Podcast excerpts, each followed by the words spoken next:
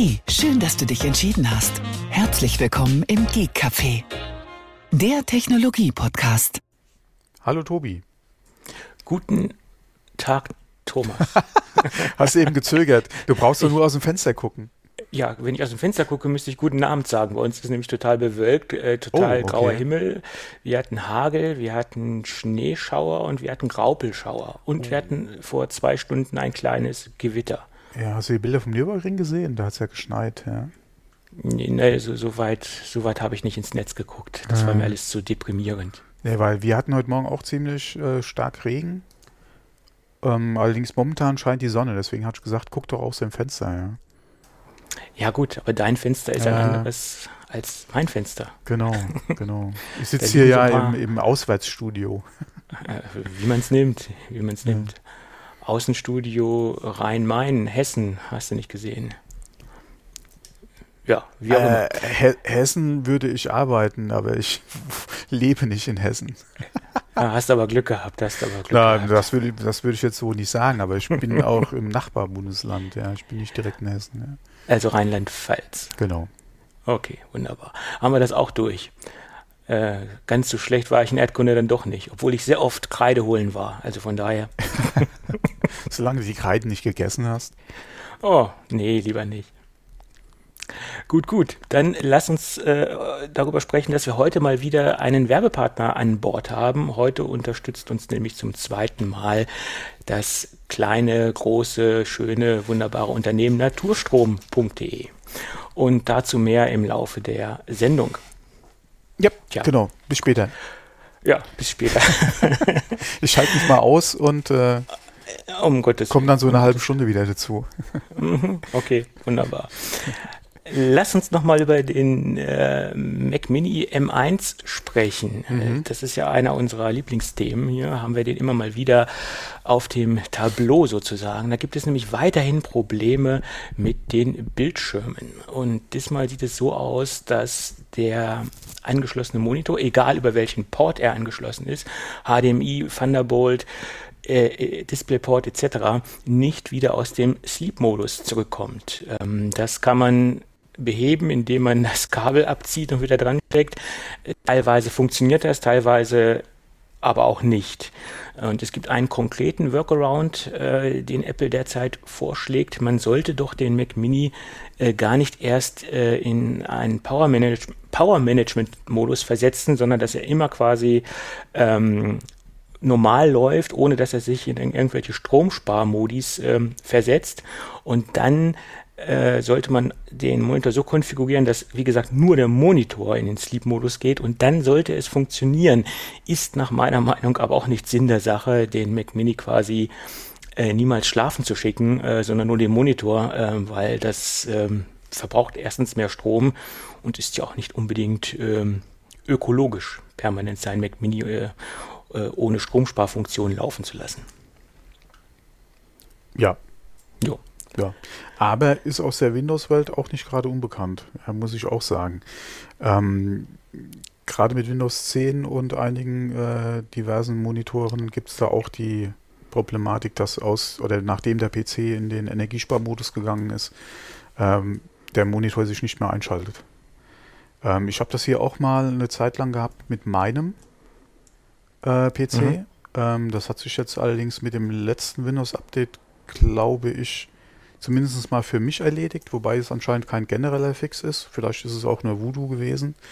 Ähm, und äh, deswegen, also das ist auch sehr schlecht nachzuvollziehen. Ja. Ich habe mich auch da schon durch diverse Foren gekämpft und bin dann eigentlich auch dazu übergegangen, weil wenn er tagsüber gelaufen ist, ist er, oder hat er, oder so wie ich ihn genutzt habe, ist er selten in den Standby gegangen. Ja. Und abends, wenn ich dann ins Bett gegangen bin, habe ich ihn halt nicht mehr in Standby, sondern ich habe ihn einfach runtergefahren und dann war es am nächsten Tag auch in Ordnung.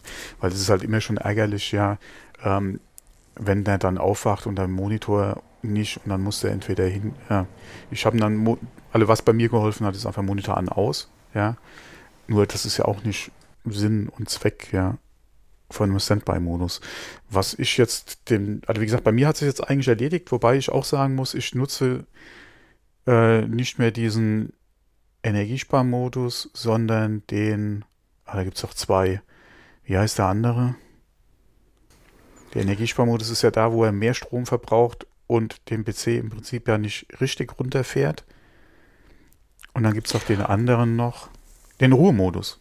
Energiesparmodus und Ruhemodus gibt es, heißt, mhm. nennt sich das, glaube ich. Äh, ich benutze den Ruhemodus jetzt mittlerweile. Und äh, deswegen, vielleicht liegt es auch daran. Ich muss da noch ein bisschen auf die Suche gehen, aber ich bin momentan ganz happy, dass es wieder funktioniert, ja. Ja, ähm, es ist halt nur traurig, dass generell diese Bildschirmprobleme, egal in welcher Form, ja, äh, genau. bei Apple nicht im, abreißen im Moment. Ich meine, das ist mhm. jetzt ja im Moment nicht das einzige Problem mit diesem ja, Sleep-Modus. Genau. Mhm. Wir hatten da vorher schon andere Probleme.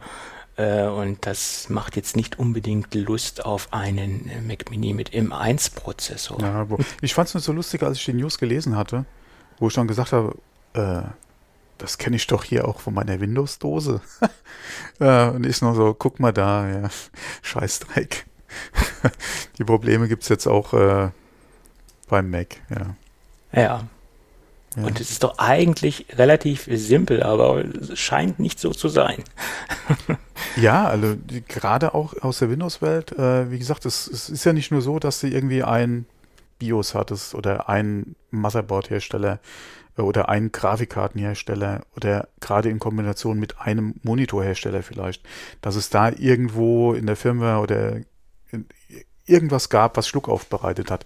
Nee, das war ja durchweg äh, irgendwelche Hardware-Kombinationen in tausend Möglichkeiten, wo du welche Kombinationen hattest, wo es funktioniert und beim anderen ging es nicht. Äh, ja, fix mal sowas, ja. Ja, naja. Genau. Schauen wir mal. Genau, schauen wir mal. Apropos, schauen wir mal. Wir hatten ja über mhm. den iMac Pro gesprochen. Mhm. Und da bin ich jetzt gerade über einen Artikel gestolpert. Anscheinend äh, wird es auch bei diversen Konfigurationen beim iMac 21,5 Zoll äh, oder sieht es da jetzt auch so aus, dass nicht mehr alle äh, Konfigurationsmöglichkeiten zu bestellen sind. Ähm, das zeichnet sich anscheinend ab, ja, oder stellt sich momentan so dar, dass auch der kleine iMac da jetzt äh, wahrscheinlich demnächst auslaufen wird mal gespannt, ob wir da jetzt in absehbarer Zeit äh, eventuell mal das ein oder andere Sonderangebot bekommen aus den ähm, aus der Lieferkette, wollte ich schon sagen, äh, von äh, Händlern. Mhm. Mm, bin ich mal gespannt. Ähm, aber wir hatten ja auch schon über den 21.5er gesprochen. Ich gebe dem ja sowieso groß keine äh, oder nicht mehr viel Lebenszeit. Ja, da sollte ja ein Update kommen. Äh, Stichwort M1 äh, Mac. Ja. Und es gab ja auch äh, ganz kuriose Gerüchte, die ich eigentlich gar nicht so nachvollziehen kann, dass sie den 21,5er im Design, wie er im Moment ist, noch am Leben halten und da einfach nur einen M1-Prozessor reindrehen und dass wir das Design-Update erst später beim, beim größeren iMac sehen werden, weil es eigentlich nach Aussage eines Analysten äh, unüblich ist, dass Apple mit den Design-Updates bei den kleineren iMacs anfängt, sondern das normalerweise bei den größeren macht. Kann ich jetzt nicht ganz nachvollziehen, ob das, ob das Sinn macht oder ob das keinen Sinn macht, weiß ich nicht. Ähm, äh, pff, ja, also ich, ich könnte mir sogar gut vorstellen, dass sie das machen. Ja. Äh, der 21.5 ist eh so ein Nischending, nach wie vor meiner Meinung nach. Und mhm. wenn du mal guckst, den, wenn du das vom Design her beibehältst, eine M1 reinmachst ähm, und eventuell versuchst da wirklich im Firmen- oder im, im Business-Umfeld und im Edu-Bereich entsprechend zu platzieren ähm, und da mit den Preisen entsprechend rangehst, gerade im Edu-Bereich, brauche ich da wirklich ein neues Design für die Hardware? Gut, Nicht ist ein Argument, ja.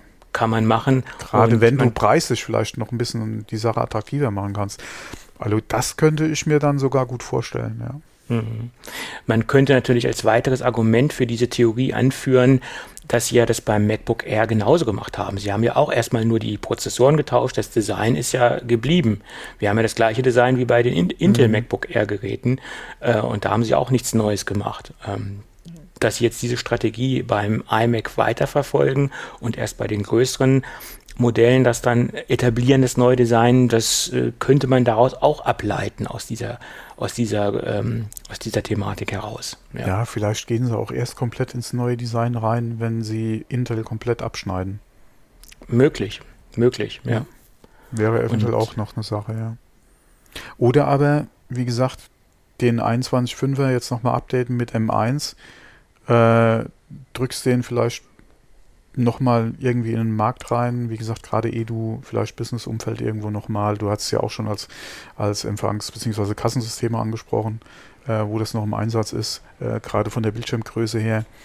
Ähm, und wenn du dann wirklich ins neue Design übergehst, die Intel-Zöpfe vielleicht abschneidest, vielleicht die Größe sogar ganz einschläft, ja, und du entweder auf ein 24 oder 27 Zoll Gerät gehst, ja, wobei mhm. Alles unter 27 finde ich schon persönlich ziemlich fragwürdig. Ja, aber ähm, dann nochmal so zum Thema äh, 27 etc. Größenverhältnisse da hattest du ja die These, dass äh, da, da schließe ich mich persönlich ja an, dass was man, dass man unter 27 eigentlich gar nicht gehen sollte. Da hatte ich aber letztens ein Telefonat mit unseren Freunden von IAMA und der hat mir mal so ein paar Verkaufszahlen äh, vorgelesen. Ja, das von, ist ja das Argument, was du von, gesagt hattest. Gerade in, im, äh, wo ja. ich gesagt habe, die sollen sich ein iPad anschaffen. Ja. Äh, in dem Bereich, wo du gesagt hast, äh, ja, deswegen auch eben meine, Anmer also meine Bemerkung noch, dass, wie gesagt, in dem Markt die Größe, ja, deswegen hatte ich vielleicht auch nochmal so die 24 mit als äh, mit ins Spiel gebracht, aber wie gesagt 21,5. Und dann hat er mir nämlich noch erzählt, was mich persönlich sehr stark gewundert hat, denn da musste ich ihm jetzt mal äh, Glauben schenken dass im Gaming-Bereich eine extrem beliebte Größe 24 Zoll ist und dass jetzt im Moment verstärkt 24 Zoll Gaming-Geräte herausbringen. Äh, ja. Demnächst kommt da auch ein neues Produkt raus, äh, dass einige Gamer aus einigen Bereichen stark auf diese kleine Größe schwören, 24, 23,5 Zoll und dass sie nichts ja. Größeres haben wollen. Das Problematik da ist wieder, ähm, was heißt Problematik? Der Grund da ist nach wie vor 1080p und zum Beispiel 240 Hertz. Mhm. Ähm, das hast du momentan, oder das hast du momentan so in dieser bis 24 Zoll Größe. Und äh, da sind viele Gamer, die nach wie vor sagen, ich nehme lieber 1080p als, als äh, 1440 zum Beispiel oder dann halt eventuell noch höher 4K. Du brauchst ja auch die Hardware, die entsprechend die Pixel treiben müssen. Ähm, und die wollen natürlich höhere FPS-Zahlen. Die wollen nicht unbedingt nur 120, ja, die wollen 240. Teilweise äh, auch gerne noch höher, ja, je nachdem, was halt das Panel oder die Technik dann hergeben kann. Aber so 240, 1080p, 24 Zoll, weil größer als 24 Zoll 1080p macht überhaupt, also macht für meine Augen gar keinen Sinn. Ähm, aber wie gesagt, die wollen halt hoch FPS, ja, und äh, die sind dann, wie gesagt, die haben dann halt 24 Zoll da stehen sollen sie machen. Ich bin nach wie vor eher der Freund, ja, ein vernünftiges WQHD, ja, also 1440p, äh, da gerne über 100, ja, 140, keine Ahnung, je nachdem, was geht, 160. Ähm, das ist für mich so das Ding. Klar, wer über 200 gehen will, hängt, so viel ich aktuell weiß, immer noch bei 1080, was heißt immer noch, aber der hängt bei 1080 und dann um die 24 Zoll, ja. Mhm. Okay. Das ist eine sehr Gut. beliebte Größe. Und vor allem naja, preislich auch relativ äh, günstig. Ja, ja, klar. Ja, ja klar, logisch. Mhm. Nee, das hat mich jetzt so ein bisschen gewundert, weil er meinte, das ist eines der der ja. meistverkauftesten Größen mhm. im, im Gaming-Bereich in, in seinem Portfolio. Er kann jetzt natürlich auch nicht für die komplette Branche sprechen, aber er kann halt logischerweise über seine Verkaufszahlen sprechen mhm. und das ist eine extrem, extrem beliebte Größe. Ja. Und die, die, der Größenbereich wird auch ständig weiterentwickelt. Also die größte Auswahl in dem Bereich äh, Gaming-Monitore gibt es derzeit im 24-Zoll-Bereich, jedenfalls bei der Firma Iyama. Bei den anderen Größen gibt es zwar auch verschiedene Gaming-Modelle, aber lange nicht so viel äh, verschiedene äh, Auswahlmöglichkeiten. Hm. Naja, haben wir wieder was dazu gelernt. 24 wäre mir auch ein bisschen zu klein. Also wie gesagt, unter 27 gehe ich, würde ja. ich auch nicht gehen wollen. Wie gesagt, das ist halt wieder der Kompromiss, den du da eingehst. Äh, ja, klar. Aber ja, wie gesagt, es ist eine, nach wie vor eine sehr beliebte Größe. Mhm. Weil FPS. Genau. Aber jeder wie er will. Ja, und jeder wie er mag, genau. Genau. So ist es.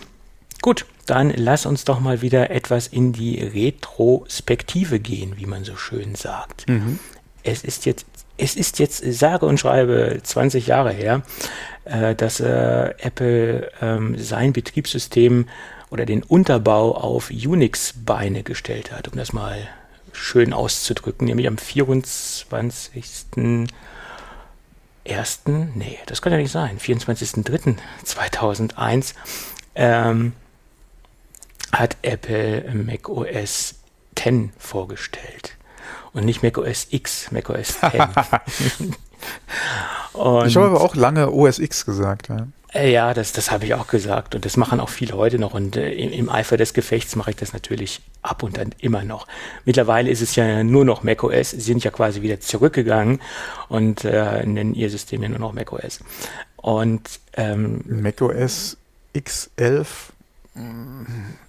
ja, würde sich auch ein bisschen schwierig, äh, schwierig anhören.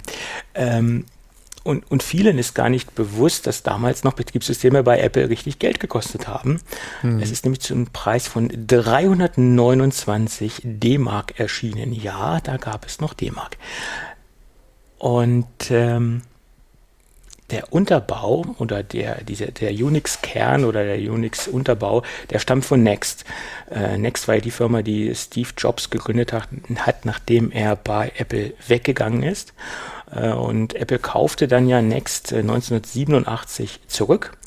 Und daraus ist ja quasi, äh, quasi aus dem Rückkauf der, der ganzen Geschichte und auch aus dem Rückkauf der Softwaregeschichte, also OpenStep sozusagen. OpenStep war ja das Betriebssystem, was auf den Next Workstations lief, ist dann ja quasi äh, auch macOS 10 entstanden. Man hat dann quasi äh, alles, was man an guten Dingen hatte, aus, aus dem OpenStep rausgenommen und aus OpenStep wurde dann quasi Rhapsody und Rhapsody war quasi das erste äh, Unix-basierende System, was auf Macs lief quasi. Den Unterbau von OpenStep und das Look and Feel von macOS. Das war so quasi der Zusammenschluss. Später hat man dann quasi Rhapsody, macOS zusammengeführt und dann hieß es dann nur noch äh, macOS 10. Das ist jetzt die konkrete äh, Geschichte. Viele, die darüber geschrieben haben, haben es nämlich ein bisschen falsch zusammengefasst. Die haben nämlich geschrieben, dass Rhapsody das Betriebssystem von Next war. Das ist so nicht korrekt. Äh, OpenStep beziehungsweise NextStep, wie es vor OpenStep noch hieß, das war das ähm, Betriebssystem von Next. Um nur mal die Reihenfolge hier zusammenzustellen. Ähm, und man hatte auch die Möglichkeit, äh, alte macOS-Anwendungen unter ähm, ähm, macOS 10 noch laufen zu lassen. Das ging dann wieder mit dem Tool Bluebox, was auch dementsprechend von Apple kam. Und unter, unter dem Tool Bluebox lief dann ein virtualisiertes Mac OS 8.5. Somit konnte man auch eine Zeit lang noch äh, ältere An Anwendungen laufen lassen. Das hat dann aber auch äh, mehr oder weniger nicht so prickelnd funktioniert, war auch so ein bisschen der Performance-Hämmer sozusagen. Also die ersten Mac OS 10 Versionen, äh, die waren jetzt nicht so ähm, der Performance-Killer. Aber Apple hat dann auch damit aufgeschlossen zu äh, den Microsoft-basierenden Systemen. Zum Beispiel Apple hat erstmals auch das Speicherschutzsystem ähm, mit eingeführt. Bedeutet, wenn irgendwo ein Programm abgestürzt ist, dass wirklich nur gekapselt das eine Programm auch äh, abgestürzt ist und nicht gleich der ganze Mac. Das war ja bei macOS immer so das Problem, wenn es da irgendwelche Probleme gab, dass das ganze System äh, in, in, Mitleidenschaft gezogen worden ist und nicht gekapselt eine äh, Anwendung ähm, äh, dediziert abgestürzt ist, sondern quasi der ganze Rechner. Ähm, das war wohl auch so die wichtigste äh, Erneuerung äh, mit von, von macOS 10 äh, gegenüber den Vorgängerversionen äh, neben vielen anderen Dingen. Ich habe letztens noch mal mir ein, ähm, ein Präsentationsvideo angeschaut von, von OpenStep ähm, und man muss es natürlich auch immer in Kontext zur damaligen Zeit setzen, aber man hat gesehen, wie fortschrittlich OpenStep damals war und auch diese ganzen äh, ganzen Features sind halt dann quasi auch von Next äh, zu Apple gewandert und das hat äh, letztendlich auch, denke ich, Apples Software technisch extrem nach vorne gebracht. Und wir haben ja letztendlich immer noch äh, viele, viele Dinge äh, in dem heutigen Betriebssystem, die wir aus der OpenStep-Welt kennen oder aus der Next-Welt kennen. Also es war schon ein wahnsinniger Technologietreiber, dass sie quasi äh, Next aufgekauft haben. Ich denke, das hat Apple bis äh, zum heutigen Tage noch viel, viel gebracht technologisch. Tja, das ist nur so ein kleiner Exkurs in die Vergangenheit. Ich kenne Leute, die haben macOS 10 niemals äh, oder lange, lange, lange, lange Jahre äh, haben sie äh, noch mit ihrem 8.5er gearbeitet, anstatt äh, dass sie irgendwann den Sprung auf macOS 10 gemacht haben. Die haben, ja, das, äh, la, la, lass mir weg, äh, dieses Teufelszeug. Ja, ja. Naja, die erste macOS 10 Version war ja auch jetzt nicht so prickelnd. Äh, das war ja jetzt auch nicht so ja, das war schon, Ja, das war aber dann schon lange danach. Ja, das war ja nicht die erste Version, sondern wie gesagt, die haben ja wirklich lange, lange, lange, bis dann wirklich mal Hardware ersetzt werden musste. Ja äh, haben die äh, sich quasi noch, äh, oder haben sich an, äh, an am 8.5 noch festgehalten. Ja. Ähm, von daher, ja. Stell dir mal vor, du hättest dich an Windows ME oder so jetzt bis, bis heute festgehalten, ja. Ja gut, Windows ME ist jetzt ein sehr schlechtes ja, Beispiel. Das war, äh, das sagen wir mal an XP, ja, sich an XP, XP festgehalten. Oder ja, bis heute. Ich kenne, ich kenne heute noch einige Industrieanlagen, äh, ja, wo okay. teilweise noch mit Windows NT gearbeitet wird. Ja, das ist wird. ja noch 2000 dann ne, vielleicht ja, noch. Ja.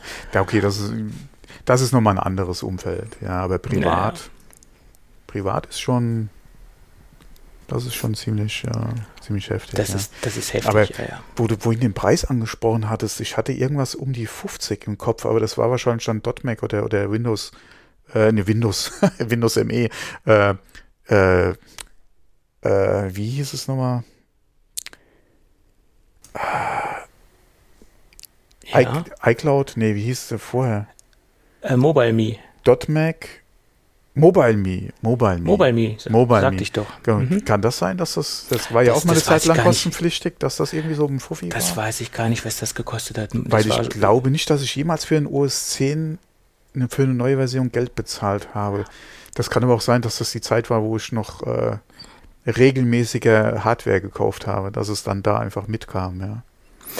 Ist das vermute ich mal auch, dass es einfach dabei gewesen ist. Aber das war jetzt der, der, der, Preis, der erstens mal in der Wikipedia stand. Das muss jetzt nicht unbedingt immer hundertprozentig stimmen, ja. äh, weil auch in der Wikipedia können falsche Informationen stehen.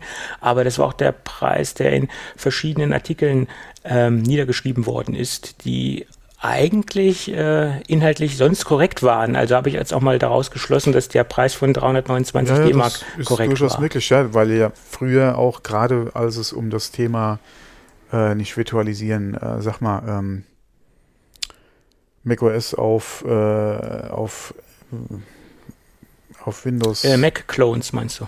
Genau, die Clones. Äh, mhm wo man gesagt hat, hier, ich kaufe mir einfach eine OS 10 Version und äh, was ich dann damit mache, ist ja meine Sache. Damals gab es ja auch offiziell noch Mac-Clones zu kaufen von verschiedenen Firmen. Ja, da ganz am Anfang. Nee, ich meine ja, ja, aber jetzt die letzten Jahre. Ja, Ach so, äh, okay. Mhm. Wo man dann gesagt hat, hier, ich kaufe mir einfach eine Mac OS 10 Version und äh, werde dann damit glücklich. Ja. Mhm. Äh, und baue mir dann meinen Rechner mit äh, Standard-Hardware zusammen. Ja, und bringe das dann da mhm. drauf zum Laufen. Ähm, das war ja auch immer so ein Argument, ich habe es ja bezahlt. Ja. Ähm, aber genau, ja. .Mac. Ja. Ja das, guck mal, wie lange das alles schon her ist. Ja, du hast dann iCloud. Äh, mittlerweile ist es ja dann, meine Frau hat ja noch eine äh, Mi-Adresse. Ich habe ja noch die alte Mac-Adresse als E-Mail. Ja, das ist auch immer schön, wenn du dann sagst at mac.com. Ja, und die Leute dann. Hm? ja. ja, ja, so ist das. Das ist ja ganz nett. Ja, aber wie gesagt, 20 Jahre, ist ein Wahnsinn. Also das, das, ähm, das hat mich jetzt so ein bisschen ja, erschrocken, würde ich jetzt nicht sagen, aber so nach es dem Motto, Kinder, wie die Zeit vergeht, sagen wir es ja, mal so. Ja, wobei 20 Jahre sind jetzt auch nicht so die Zeit. Klar, wenn man mal überlegt, 20 Jahre, hm, aber hallo, ja, vor 20 Jahren, ja, okay, vor 20 Jahren war ich noch jung. ja, aber äh, es ist jetzt, es klingt zu viel, ist aber eigentlich noch nicht mal so lange.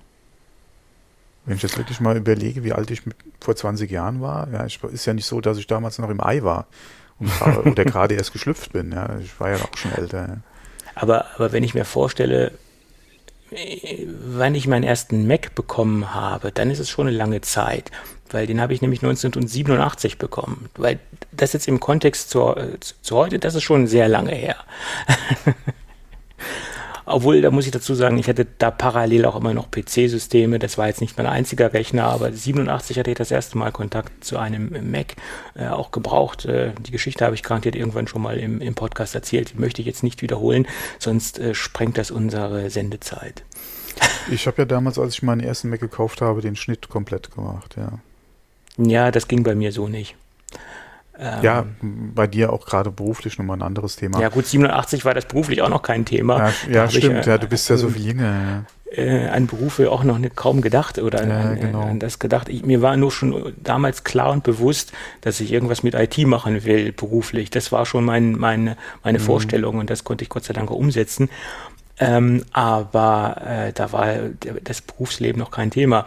Und nach 87 habe ich auch immer wieder Experimente mit anderen Systemen gemacht. Amiga, Amiga 1200, Amiga 500. Also das ist jetzt nicht so gewesen, dass ich jetzt der pure Mac-Anwender war, äh, sondern in der Vergangenheit habe ich immer wieder Ausflüge in andere Systemwelten gemacht. Ich habe auch lange Zeit mit OS2, äh, OS2 Warp mhm. gearbeitet. Mhm. Das kam ja auch weit nach 87. Mhm. Ja. ja. Und das war neben Mac OS oder Mac OS X OS 2 war damals mein absolutes Lieblingsbetriebssystem. ja, es war super, es lief stabil, es lief schnell, es lief performant. Ähm, sehr schade, dass sich äh, das nicht durchgesetzt hat und dass das nicht weiterentwickelt worden ist. Ja, dafür gibt es heute Linux. Ja, gut, okay.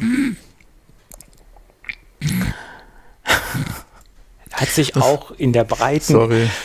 Endkundenmasse auch leider nicht durchgesetzt. Das ist auch immer so ein Ding, ja, nächstes Jahr. Ja, ja, klar. Da kommt, äh, da kommt der Durchbruch, ja, da schafft es mhm. Linux auch im Heimanwendungsbereich und äh, ja, nächstes Jahr. Boah, mhm. Das haben wir schon so oft gehört. Ja. Ja, im, im Prinzip ist immer das nächste Jahr das Jahr von Linux. Und im Prinzip, es ist ja auch nicht gar nicht so verkehrt, wenn du mal guckst, äh, was alles äh, mit irgendeinem Linux-Derivat ja auch äh, irgendwo am Laufen ist, okay, ja. Ähm, aber hier, meine erste Linux-Distribution, die habe ich mir noch in einer Bücherei gekauft. Ähm, das war auch SUSE Linux und das kam dann auf, ja. glaube ich, 20 CDs. Und ich hatte, es hatte, ähm, glaube ich, sechs oder sieben richtig dicke Handbücher, die dabei waren, kam in einer richtig schweren Box und hat sage und schreibe 89 D-Mark gekostet. Koffer und war da, das, ja. Also da habe ich mich dann richtig dran abgearbeitet.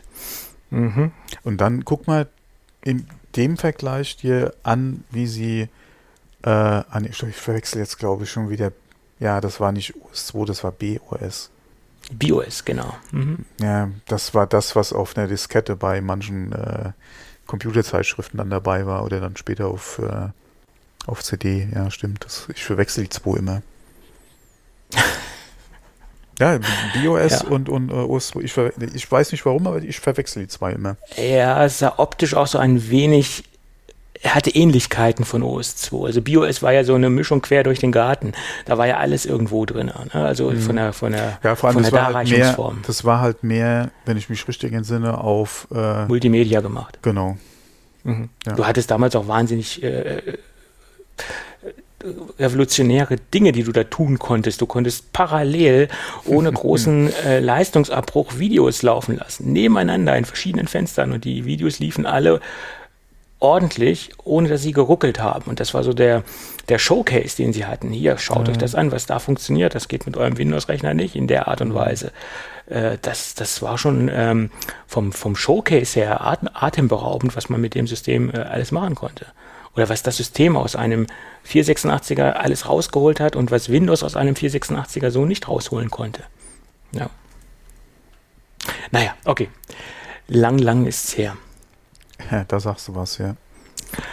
Gut, lass uns mal wieder in die heutige Zeit zurückspringen und lass uns mal ein bisschen über die Apple Watch sprechen. Da gibt es nämlich einen neuen äh, Bloomberg-Bericht, dass äh, Mark Gurman davon ausgeht, dass wir entweder dieses Jahr oder Anfang nächsten Jahres eine spezielle Apple Watch sehen werden. Nämlich eine spezielle Apple Watch, die für, die, für extreme Einsatzzwecke konzipiert wird oder konzipiert worden ist, je nachdem. Äh, sie soll etwas robuster sein, sie soll ich sag mal in Anführungsstrichen einer Casio äh, G-Shock äh, von der Stabilität in, in, in nichts nachstehen. Das sind so die Gerüchte, die derzeit äh, aufgegriffen hat und weiterverarbeitet. Ähm, und speziell soll sie wohl auch für Sportler sein, die extreme Anforderungen an ihre Apple Watch haben. Ja, äh, angeblich äh, soll diese Geschichte schon länger bei Apple rumoren und sie sollen angeblich schon 2015 beim Erscheinen der ersten Apple Watch mit dem Gedanken gespielt haben, ein speziell robustes Produkt rauszubringen oder zusätzlich noch mit rauszubringen, haben sie dann aber letztendlich wieder verworfen. Und jetzt sind diese Gerüchte und diese Spekulationen wieder neu aufgeworfen worden und er habe angeblich neue Informationen, dass wir Ende diesen Jahres oder Anfang nächsten Jahres sowas sehen werden. Codename wäre dann Apple Watch Explorer Edition. Ja. Wir hatten ja mhm. vor, ach mein Gott, das ist auch schon wieder länger her, wo wir über Smartwatches generell mal gesprochen hatten äh, und auch gerade über die äh, über den Marktanteil von der Apple Watch, über die Nischen, die andere immer noch sehr erfolgreich besetzen unter mhm. anderem ja auch Garmin mit ihrer Phoenix-Reihe, die ja dann quasi so ein bisschen in diese Richtung geht. Ja, ein bisschen extremer, beziehungsweise die Phoenix-Modellreihe ist ja mittlerweile auch etwas unübersichtlicher geworden. Früher gab es ja im Prinzip ein Modell, mittlerweile gibt es ja auch zig Versionen davon. Ähm, und nach wie vor würde ich für so einen Einsatzzweck, beziehungsweise für diese ja doch für diesen Einsatzzweck äh, nicht unbedingt eine Apple Watch empfehlen, sondern würde ich sagen, okay, wenn das nötige Kleingeld da ist und auch entsprechend die Features beziehungsweise ähm, der Einsatzbereich da regelmäßig da ist und nicht nur irgendwie einmal im Urlaub oder so, dann würde ich auch durchaus zu so einer Uhr halt raten. Ähm, aber klar, wenn Apple da jetzt für sich den Markt sieht und äh, da entsprechend was eigenes machen will, äh, bin ich sehr gespannt drauf, weil da kann man auf jeden Fall auch nochmal entsprechend sich ein paar Leute mit ins Boot holen. Weil man muss ja mal gucken, es ist ja nicht nur Garmin, die in dem Bereich äh, noch gut unterwegs sind, die da auch wirklich Stückzahlen verkaufen für ihren Bereich und vor allem zu Preisen, ja, die ja teilweise dann doch äh, auch schon äh, recht hoch sind. Ja, da kann man sich auf jeden Fall den Kuchen oder könnte man versuchen, auf jeden Fall sich ein Stück von dem Kuchen auch noch abzuschneiden. Warum nicht? Ja, die, die Frage ist halt, ähm, ich meine, es gibt ja mittlerweile genügend Hersteller von schon Cases äh, für die Apple Watch, dass man seine Apple Watch halt so verpacken mm. kann, dass sie halt stoßfest ist, dass sie äh, noch wasserdichter ist als von Apple vorgesehen, mm. etc. Und äh, ich, ich, weiß nicht, ob das vielleicht der elegantere Weg wäre, das erstmal mit einem Third-Party-Gehäuse zu versuchen. Äh, Rhino Shield zum Beispiel hat da sehr viele Cases auf dem Markt, äh, die wirklich die Uhr sehr stark schützen, weil du hast natürlich den Nachteil, wenn das alles an der Uhr fest verbaut ist, also serienmäßig von Apple kommt, dass diese Uhr halt nicht mehr so so, ein hohe, so eine hohe Querschnittskompatibilität hat. Die kann ich dann nicht mehr zum Anzug tragen oder. Ähm, auch, sagt, das, sagt das nicht, ja, wenn man den, den Look mag. Guck doch mal alleine auch, was im normalen äh, Uhrenbereich für martialische Uhrendesigns unterwegs sind, die, für teilweise auch wirklich ein Schweinegeld, äh, die als Dresswatch getragen werden. Von daher, je nachdem, was für einen persönlichen Geschmack man hat, warum nicht? Aber du hast ja im Prinzip schon angesprochen, du hast mit so einem externen oder mit einem Third-Party-Gehäuse quasi diese 2 in 1 Lösung.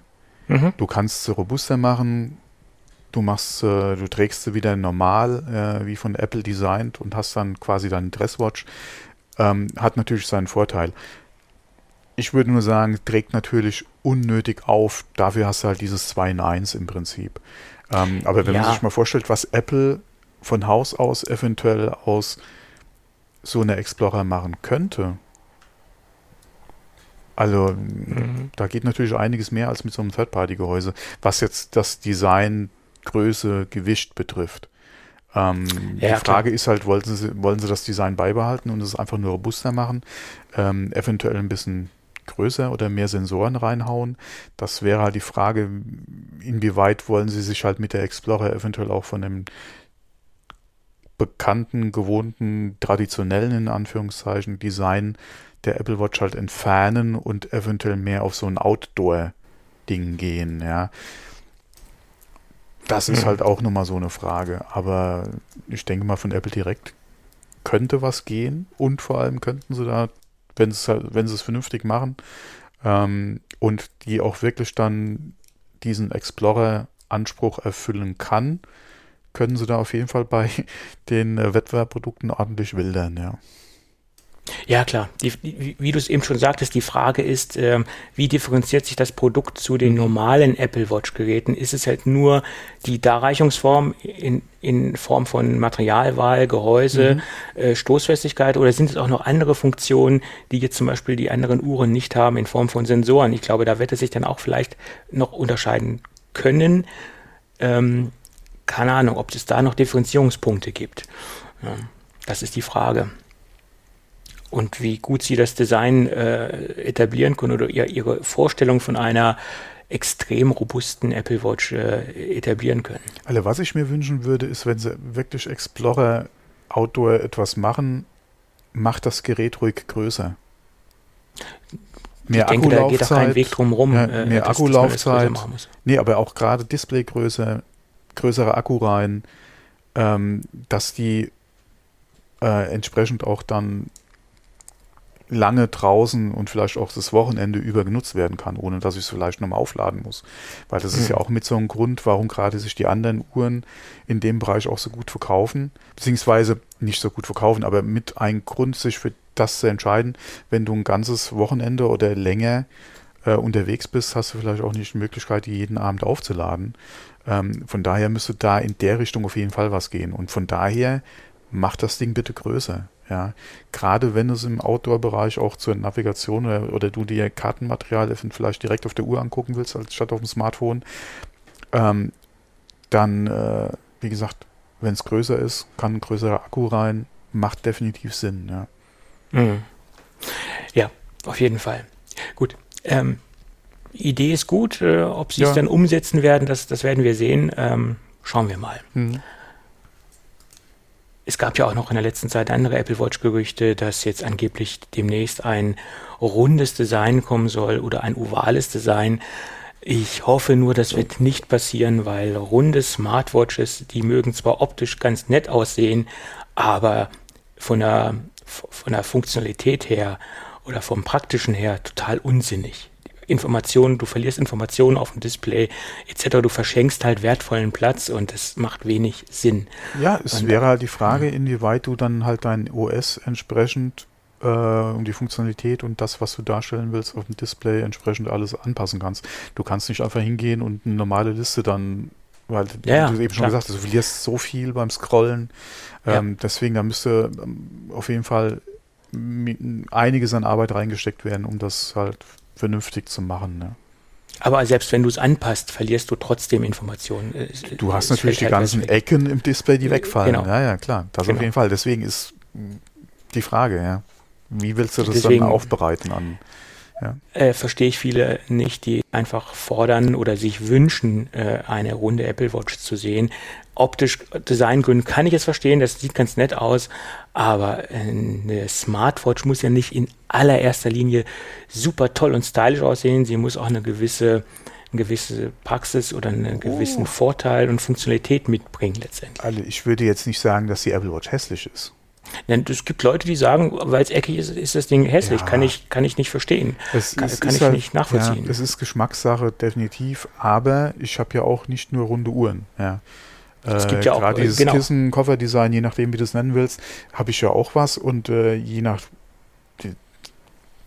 Das ist halt Geschmacksfrage. Es gibt halt auch normale analoge Uhrenhersteller, mhm. die eckige Uhren produzieren. Rado zum Beispiel hat äh, sehr legendäre ja.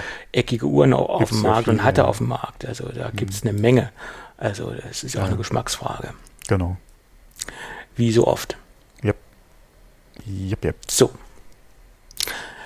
Dann gab es, ähm, ah nein, da oben bin ich ja. Dann gab es so eine kleine Crime Story aus den Staaten. Hast du das gelesen? Nee.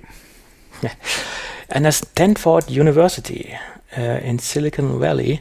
Da gab es über zehn Jahre hinweg ähm, eine gute Dame. Später dann hat sie sogar noch ihren äh, Bruder dazu gezogen in das äh, äh Anführungsstrichen dreckige Geschäft äh, der IT-Materialbeschaffung, die über zehn Jahre hinweg 800 MacBooks ähm, zu viel bestellt hat und die Geräte, die sie dann zu viel über die Materialbeschaffung bestellt hat, hat sie dann über andere Kanäle verkauft und das Geld hat sie natürlich selbst behalten oder besser gesagt auch ihr Bruder, der dann später noch mit in, in das Geschäft eingestiegen ist. Und das Ganze ist halt so, hat halt so funktioniert, bei jeder Bestellung hat sie dann ein oder zwei oder drei Geräte mehr bestellt. Innerhalb von zehn Jahren äh, redet man hier von 800 Geräten und diese 800 Geräte hatten einen Gesamtwert von 2,3 Millionen US US-Dollar.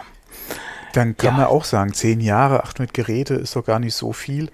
Rechne das mal auf den Monat runter. Ja, vor allem Hallo. rechne das mal auf den Marktwert der Geräte runter. Das ja, ist lass, ja nicht so wie den, den, den Marktwert lasse ich jetzt erstmal beiseite, aber rechne allein mal die Menge auf den Monat runter. 800 mhm. Geräte in zehn Jahren. What the ja, fuck? Gut, die Stanford Wem ist das University, denn bitte nicht aufgefallen? Ja. Die Stanf ja, die Stanford University hat natürlich einen, einen sehr großen Pool an Mitarbeitern und jeder Mitarbeiter hat das Recht, nach drei Jahren, so konnte man aus dem Bericht herauslesen, ein neues Gerät anzufordern. Und da ist natürlich ein gewisser Zyklus, ähm, äh, der da, wie gesagt, durchläuft.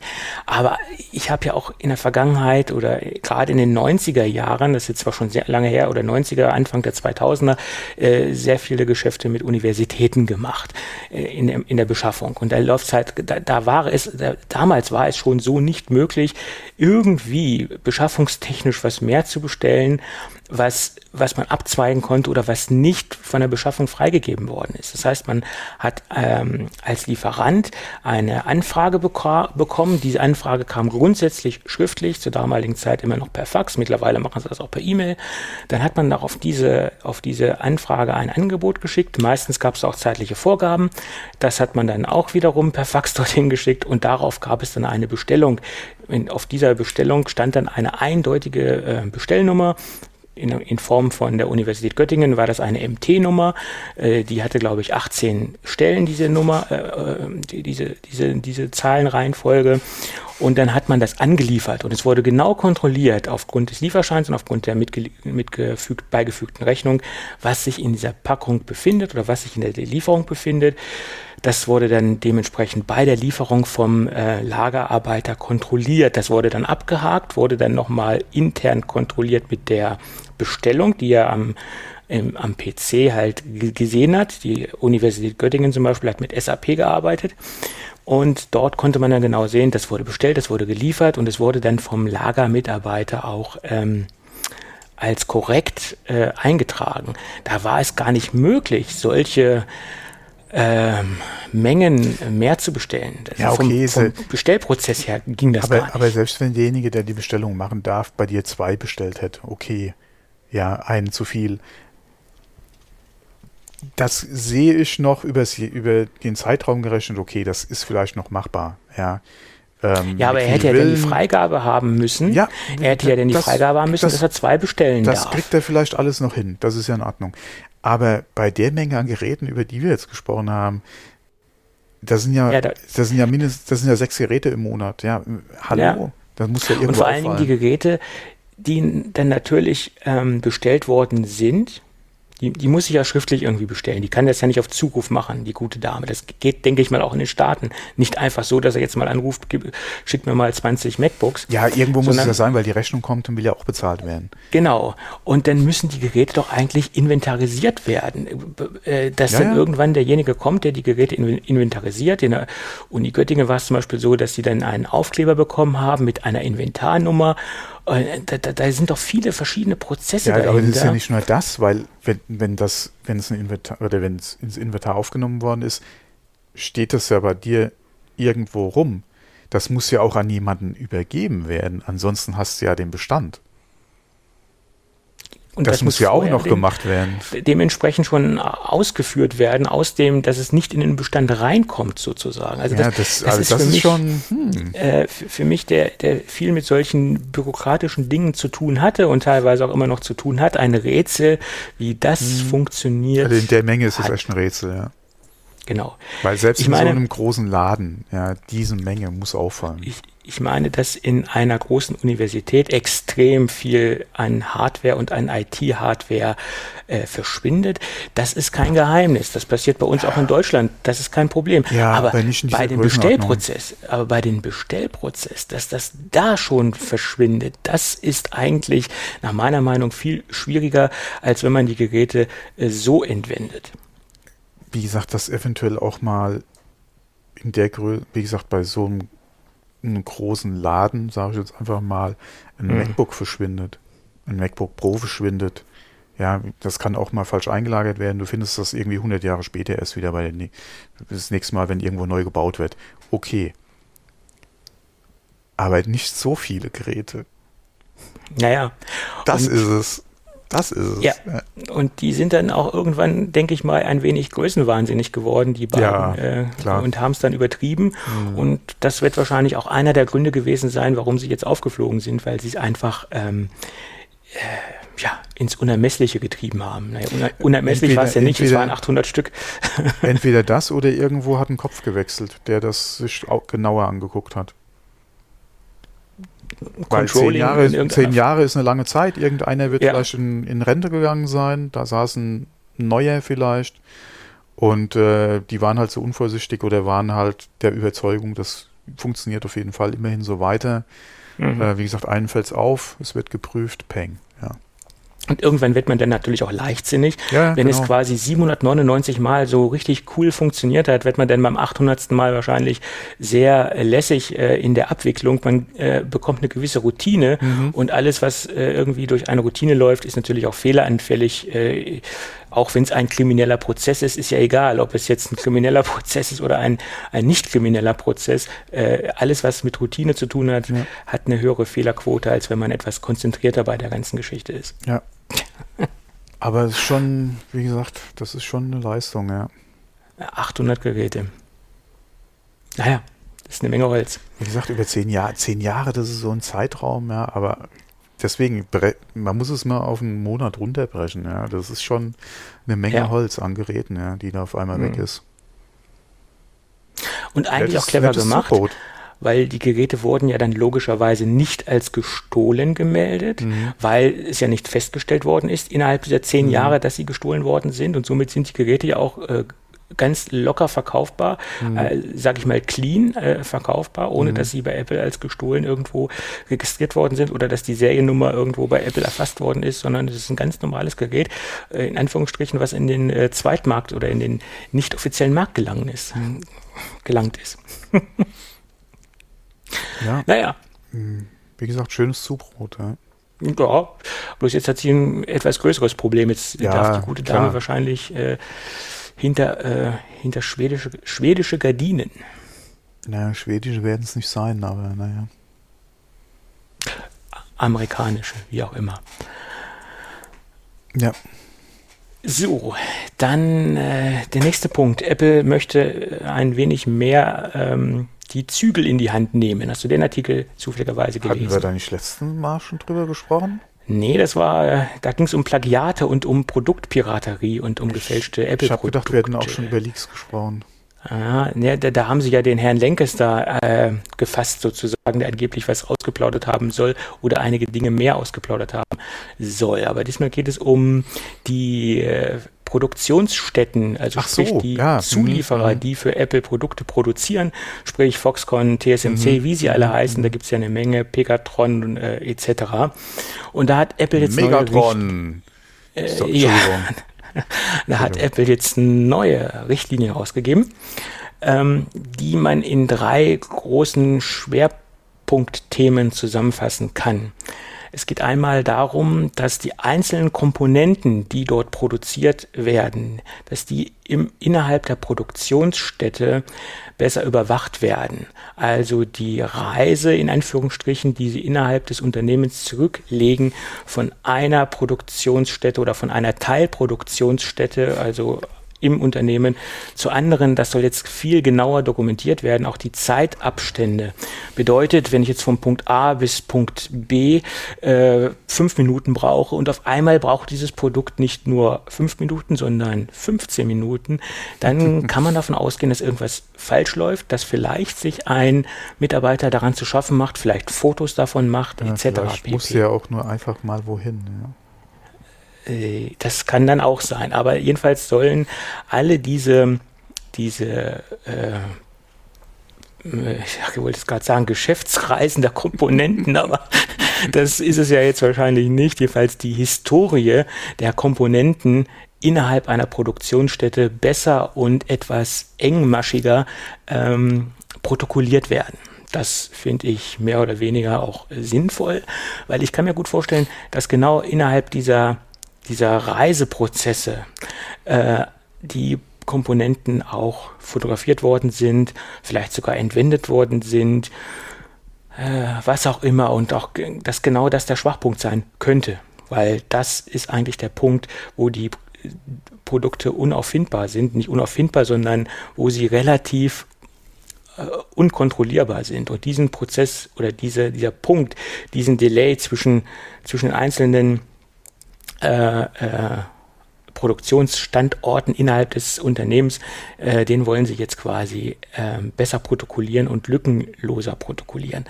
Dazu gibt es dann auch verschiedene äh, Erfassungssysteme, da gibt es eine neue Software, die Apple auch vorgibt, äh, die dort eingesetzt werden soll. Also das soll jetzt alles noch ein wenig genauer und exakter funktionieren als bisher. Das ist quasi der erste Punkt.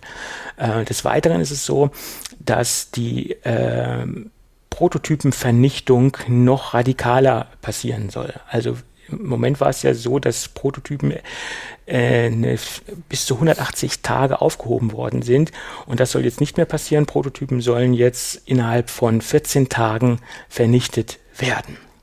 Und das soll auch äh, unter Aufsicht von mehreren Personen erfolgen. Bisher waren es nur das Vier-Augen-Prinzip und jetzt sollen halt mehrere Personen daran beteiligt werden und die Gruppen dieser Personen sollen auch gemischt werden äh, und nicht dass immer die gleichen Personen äh, die Prototypen vernichten, sondern es soll eine Dynamik innerhalb der Gruppe entstehen und äh, dass sich da quasi keine, ich sag's jetzt mal so, keine Freundschaften entwickeln können nach dem Motto, hm, lass uns doch mal Fotos machen, teilen wir uns das, teilen wir uns den Spaß, äh, was uns die Presse ähm, dafür zahlt.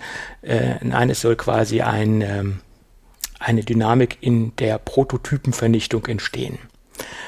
Und die Mitarbeiter, die ausschließlich mit Komponenten zu tun haben, die noch nicht in der Massenproduktion sind, also die noch nicht an die Öffentlichkeit gelangt sind, also ich sag mal äh, irgendwelchen Komponenten, die schon etabliert sind, sondern ganz neue Produkte, die sollen quasi, also diese Mitarbeiter sollen quasi einem Background-Check unterzogen werden. Also sprich, ähm, bei uns würde man wahrscheinlich sagen Führungszeugnisse, äh, ob sie Vorstrafen haben, aus welchem Milieu sie kommen, etc. Also sie sollen äh, stärker von ihrem äh, sozialen Background äh, abgeklopft werden. Und äh, das ist vorher und äh, wohl auch nicht passiert. Was mich wundert, wenn ich quasi in so einer ähm, schwierigen Umgebung tätig bin, sagen wir es mal so. Ja, es ist halt jetzt die Frage, was verstehen so in der Background-Check? Ähm, weil was, also, also, das wird schwierig. Das wird sehr schwierig, weil gerade, wie du es eben angesprochen hast, ein polizeiliches Führungszeugnis sagt auch nicht unbedingt alles aus. Das, äh, du warst bis zu dem Zeitpunkt äh, unauffällig. Das heißt ja nicht, vielleicht warst du bis jetzt auch nur wirklich sehr vorsichtig oder mhm. einfach schlauer als alle anderen. Mhm. Äh, von daher, das, damit ist es ja auch nicht getan. Ja, das ist äh, wirklich die Frage, was wollen Sie mit Background oder was meinen Sie halt mit Background-Checks? Gehen Sie wirklich hin und äh, engagieren noch einen Privatdetektiv, der sich durch dein Leben wühlt? Ja. Ja, ähm, klar. Lassen Sie dich einen Fragebogen ausfüllen, den du ja dann auch wieder, ja, das ist ja eigentlich auch nichts ganz, nichts Wahres, ja. Äh, also das ist wirklich eine sehr schwierige Kiste, gerade mhm. wenn es halt dann auch wieder geht in den Eingriff und Datenschutz. Da, Datenschutz in deine mhm. Privatsphäre. Was wird da versucht, wie herauszufinden? Und das ist halt echt, da wird es für mein Verhältnis halt schwierig, weil ich, man kann halt an diesem Background-Checks der Mitarbeiter einfach nichts festmachen. Nein, also der, der müsste jetzt schon so aussagekräftig sein und da müsste jetzt schon so massive Punkte enthalten, dass es eigentlich glasklar ist, dass äh, der Mitarbeiter dafür nicht geeignet ist. Also Vorstrafen, äh, vielleicht, dass er verschuldet ist in irgendeiner Form. Also so viele ja, Punkte was, enthalten. Was gehen meinen Arbeitgeber denn meine Schulden an?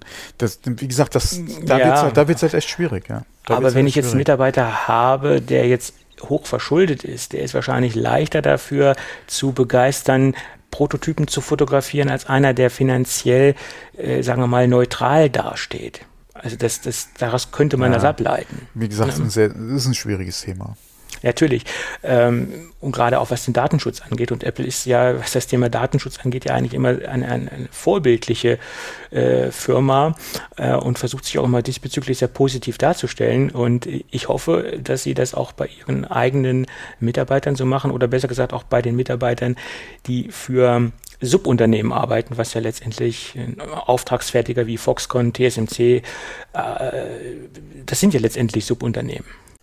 So, Tobi, wir haben jetzt hier gut eine Stunde schon gequatscht, bevor ähm, wir nämlich jetzt unseren Werbepartner vergessen, würde ich sagen, baum oder bringen wir den jetzt kurz mal äh, noch rein, weil ansonsten wird es nämlich äh, wahrscheinlich endlos, die Sendung. Genau. Wunderbar. Lass uns heute mal wieder über naturstrom.de reden.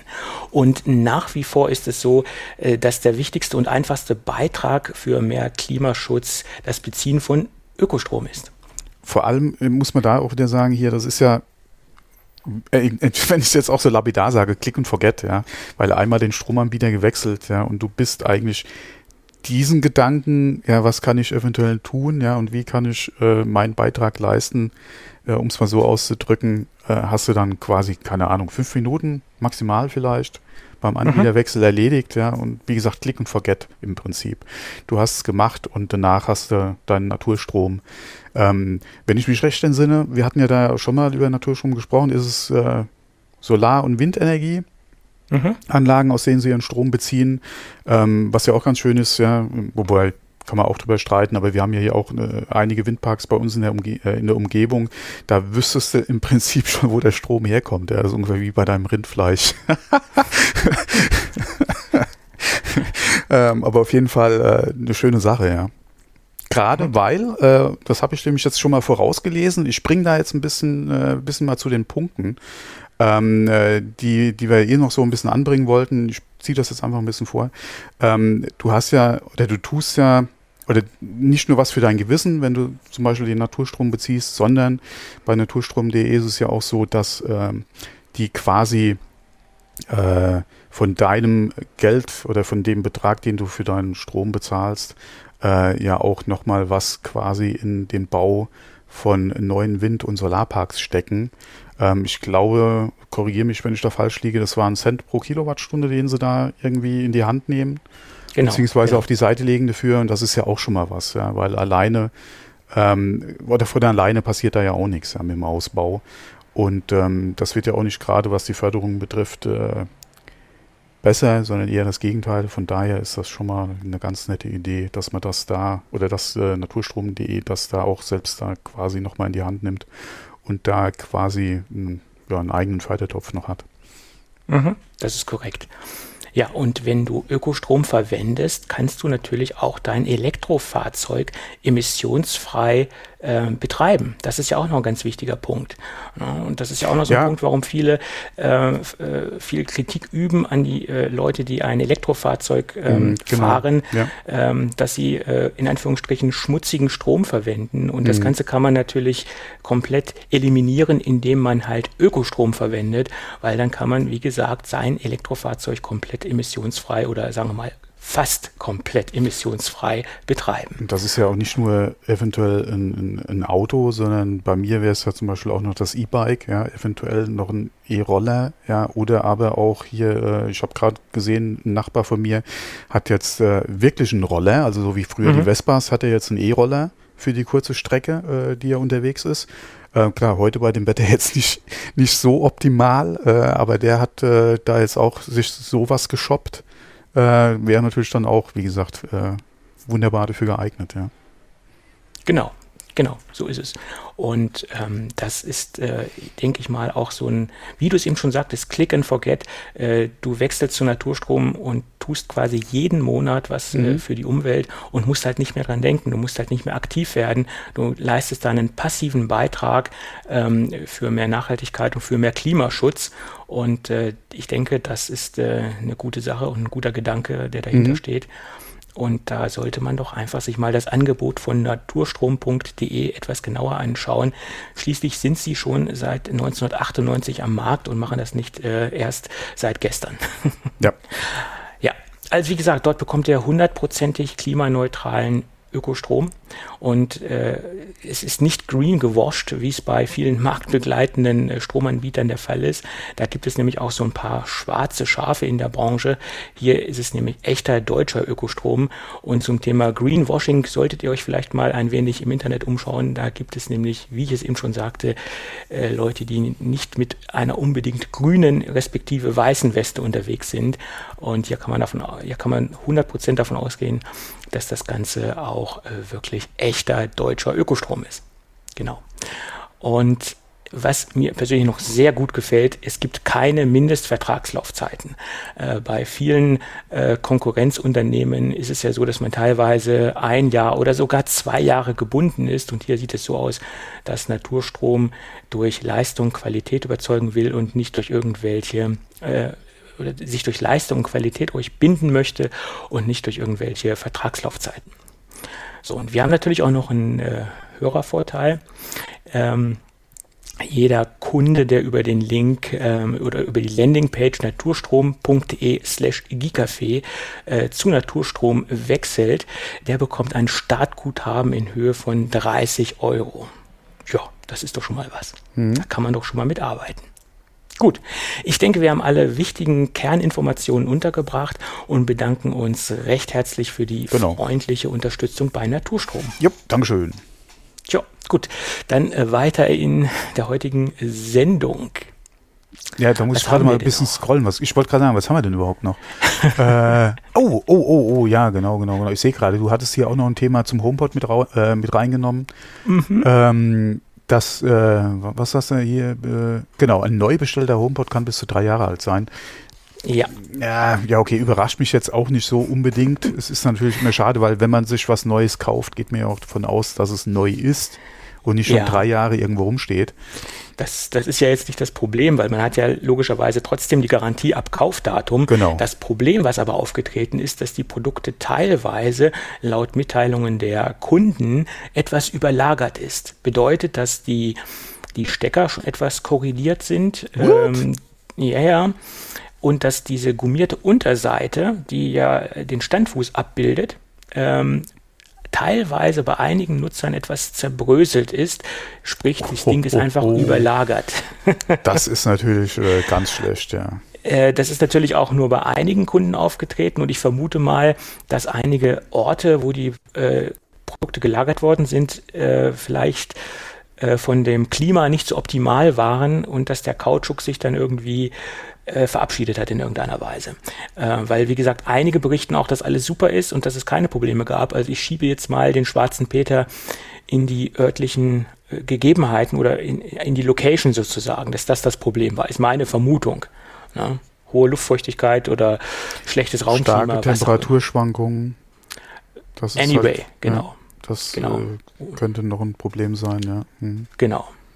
Ja, jedenfalls, wie gesagt, sind die Produkte schon teilweise drei Jahre alt, die dort rumliegen. Das zeigt natürlich auch, dass Apple da wohl einen größeren Stock hatte und äh, es zeigt auch, dass äh, die Dinger wohl nicht so beliebt waren in der Vergangenheit, was im Moment aber auch wiederum auch ganz anders aussieht, weil die Nachfrage recht hoch ist, so dass die Produkte teilweise auch eine längere Lieferzeit haben, obwohl sie ja die Dinger auf Lager haben.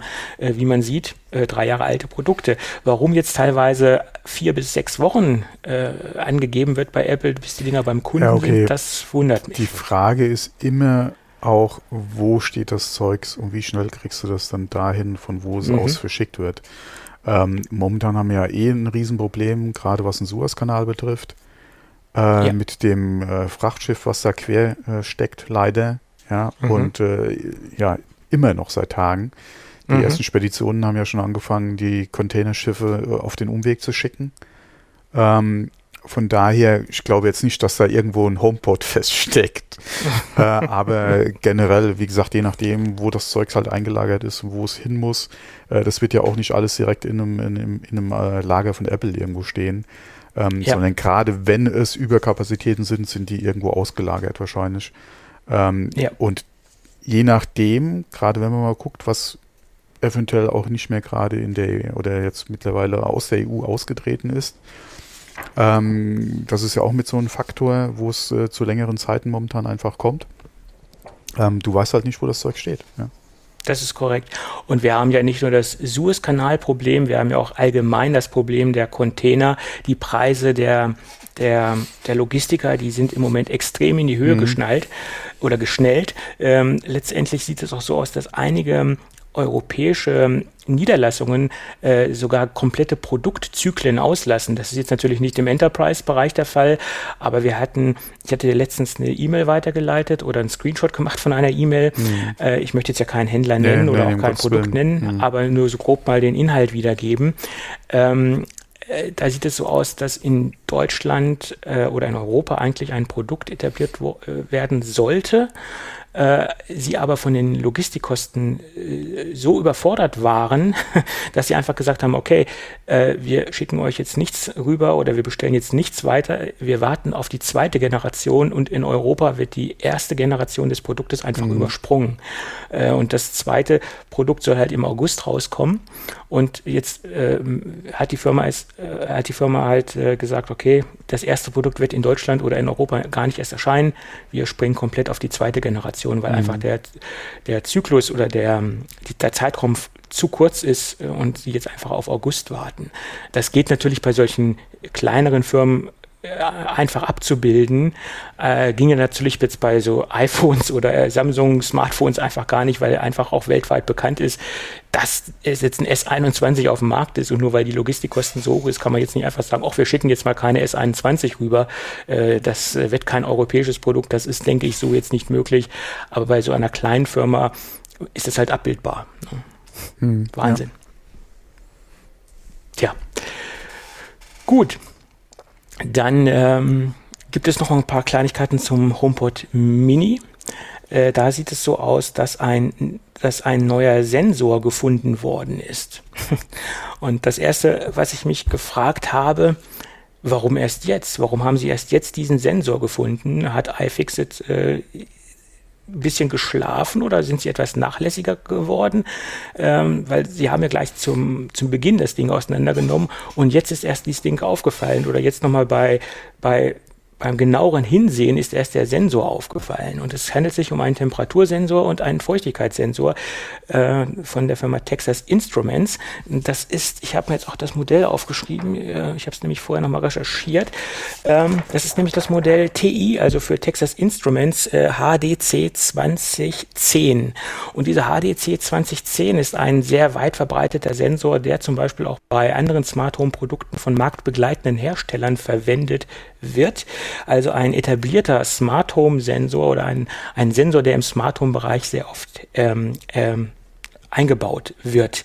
Und dadurch, dass dieser Sensor in der Nähe der Stromzufuhr steckt, also sehr weit weg von den Kernkomponenten, geht man davon aus, dass er nicht dazu gedacht war oder dazu gedacht ist, um die Befindlichkeiten des äh, HomePods zu ähm, festzustellen oder um zu sehen, ob das Ding zu warm wird oder ob da irgendwelche Probleme auftauchen, sondern es, äh, man geht davon aus, dass es ein, ein Smart Home Sensor ist, der ähm, den HomePod irgendwann mit Funktionalitäten erweitern soll und dass das Ding dann später per Software aktiviert wird und zusätzliche Funktionen freischaltet.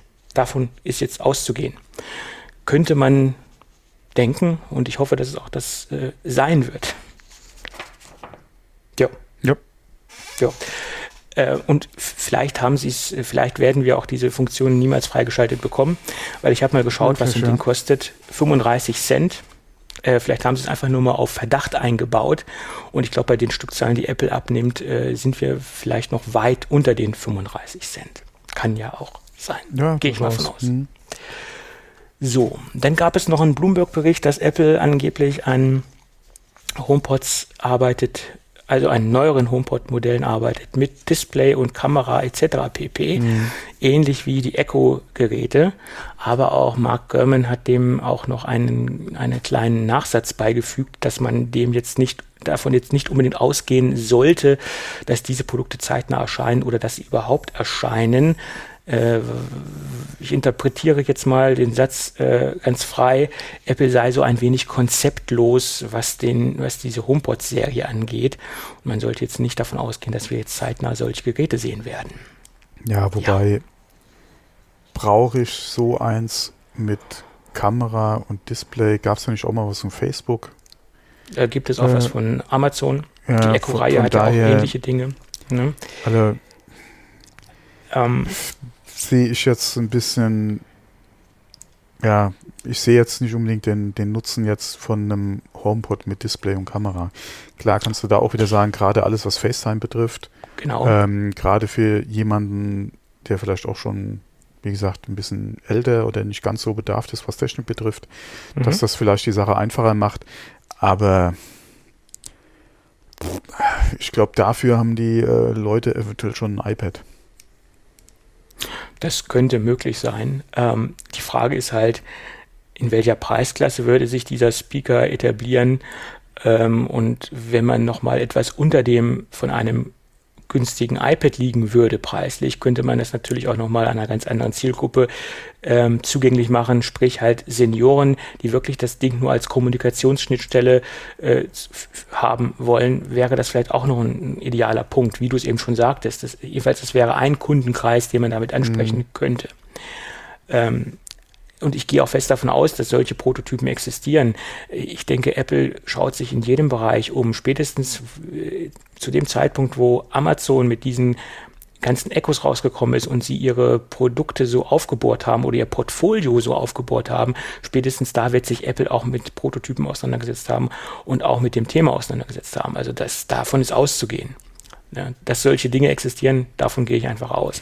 Und ich gehe auch fest davon aus, dass diese ganze HomePod-Reihe ähm, in irgendeiner Weise wieder erweitert wird oder dass es weitere neue HomePods gibt. Nur wie die HomePods aussehen werden, das ist, das ist, das ist die große Frage. Ne? Ja, wobei ich stelle mir das schwierig vor, ähm, entsprechend für Apple zu platzieren gerade in Bezug auf die Problematik, die wir hatten, als Face, äh, Facebook mitgearbeitet hat, beziehungsweise die Geräte hatte. Ähm, genauso Google beziehungsweise Amazon jetzt äh, immer die Diskussion auch, wer hört mit, wer, wer kann mich sehen, etc. Klar könnte Apple da nochmal die Privacy-Schiene fahren. Ja, da sind sie eigentlich ganz gut aufgestellt. Äh, vielleicht wäre das nochmal mit so einem Argument. Vielleicht könnte man da auch ein, zwei Geräte mehr verkaufen als vielleicht äh, der Wettbewerb. Aber wie gesagt, mir persönlich erschließt sich der Nutzen davon jetzt nicht unbedingt. Ja, mhm. ja wie gesagt, mhm, ähm, ja. ich bin der Meinung, es wird weitergeführt und wie das aussehen wird, wie die Weiterführung aussehen wird, der HomePod. Ja, okay, Serie, HomePod ja. Aber wie gesagt, ob jetzt Display und Kamera. Ja, gut, das weiß ich nicht, keine Ahnung. Das ich, ich würde mir ja halt wünschen, ja dass sie ihr Portfolio ähnlich aufstellen, wie das auch Sonos getan hat genau. und wirklich in den mhm. ähm, Multi-Room-Bereich weiter reingehen würden ja. und da verschiedene Kategorien aufziehen würden. Äh, vielleicht wäre es auch das Einfachste, einfach Sonos aufzukaufen. Das, das fordern ja auch einige. Mhm. Ähm, Sehe ich jetzt nicht unbedingt äh, so als wichtig an, sondern sie sollten wirklich einfach das Produkt, was sie haben, entsprechend äh, ausbauen, weiterentwickeln. Weiterentwickeln, ja. genau. Gerade wenn ja. du auch mal guckst, wieso nicht eine Soundbar von Apple eventuell mit einem integrierten Apple TV? Ähm, bin ich ehrlich gesagt kein Freund von, ah, okay. äh, weil meine Theorie, eine Soundbar überlebt eigentlich länger als die Technologie vom Apple TV. Und wenn ich ein veraltetes Apple TV habe, müsste ich, und, und ich möchte eine neue Generation des Apple TVs ähm, haben, müsste ich die Soundbar mit wegwerfen. Und eine Soundbar, ja, warum sollte man die technologisch gesehen permanent austauschen? Äh, aber ein Apple TV auszutauschen macht Sinn, weil sich da Features halt ändern und sich das Ding weiterentwickelt.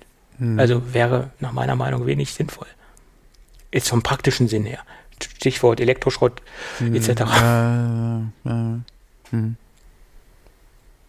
Weil wenn ich mir überlege, wie lange ich meine Sonos-Boxen hier betreibe, ähm, das, weil es einfach funktioniert. Und warum sollte man, wenn, wenn das Ding gut klingt, klingt es auch in 2020 genauso wie in 2015. Es verändert sich ja nichts, nichts von der Soundqualität. Hm, ja. ja. Gut. Aber generell eine Soundbar, die halt mit dem Apple TV kompatibel ist, logischerweise, und die das Apple TV erweitert, äh, soundtechnisch erweitert, das würde ich vor mir allem, natürlich wünschen. Vor allem mit der Technik, die sie jetzt im HomePod Mini bzw. im HomePod haben, die entsprechend in der Soundbar könnte durchaus was werden, ja. Ja. Vor allem, wenn das. sie sich preislich eher am Mini interessiert, äh, interessiert, äh, orientiert. Mhm Jetzt nicht für 99 Euro, aber halt entsprechend ja. hochgerechnet, ja. Ähm, durchaus, ja. Also wenn sie sich preislich in dem gleichen Rangement bewegen würden wie Sonos und zu mhm. gleicher Soundqualität, dann hätten sie keine Probleme, sich am Markt weiterhin soundtechnisch zu behaupten. Ob das jetzt der Weg ist, den Apple gehen will, das ist die andere Frage. Im Moment kann man davon ausgehen, wenn man sich die, die Abkündigung vom HomePod anschaut, dass sie nicht den Weg des weniger, Sound, Soundherstellers mhm. sein wollen, dass sie eher in den Smart Home Bereich gehen wollen, weil der Mac, äh, Mac Mini wollte ich schon gerade sagen, der HomePod Mini ist ja mehr oder weniger ein Smart Home Device als als Lautsprecher würde ich den jetzt nicht in erster Linie sehen. Das macht er zwar ganz gut, aber den ganzen Tag Musik möchte ich mit dem Ding auch nicht hören. Aha. Ja, komm, so schlimm ist es jetzt sicher auch nicht, ja. Ähm, naja. Ja, okay. Au Audiophile kaufen sich eh was anderes. Ja,